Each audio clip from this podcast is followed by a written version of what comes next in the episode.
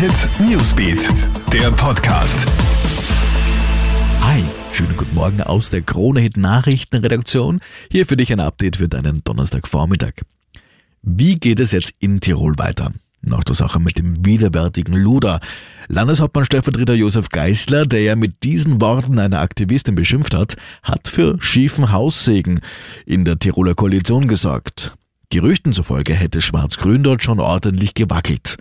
Den ganzen gestrigen Tag bis zum Abend haben die Koalitionsparteien um eine gemeinsame Linie gerungen.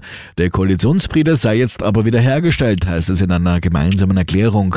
ÖVP als auch Grüne sehen außer Frage, dass es sich äh, bei dieser Äußerung um eine indiskutable Entgleisung handle und Geisler siehe seinen Fehler ein. Es geht um nicht weniger als 109-fachen Kindesmissbrauch. Da fragen sich jetzt einige, wird der Arzt dafür verurteilt? Die Entscheidung am Welser Landesgericht wird jedenfalls um eine Woche verschoben. Der 56-Jährige gesteht zwar die Anklagepunkte, sieht sie aber als medizinisch begründet. Mindestens 40 der 109 Buben waren unter 14 Jahre alt. Und trotz Corona-Krise planen zwei Drittel der Menschen in Österreich heuer einen Urlaub. Mehr als die Hälfte davon möchte diesen, zumindest heuer noch im Inland verbringen. Das ergibt eine aktuelle Studie der Österreich-Werbung. Besonders hoch im Ranking stehen heuer die Steiermark und Kärnten. Doch Apartmentbesitzer sind nicht optimistisch.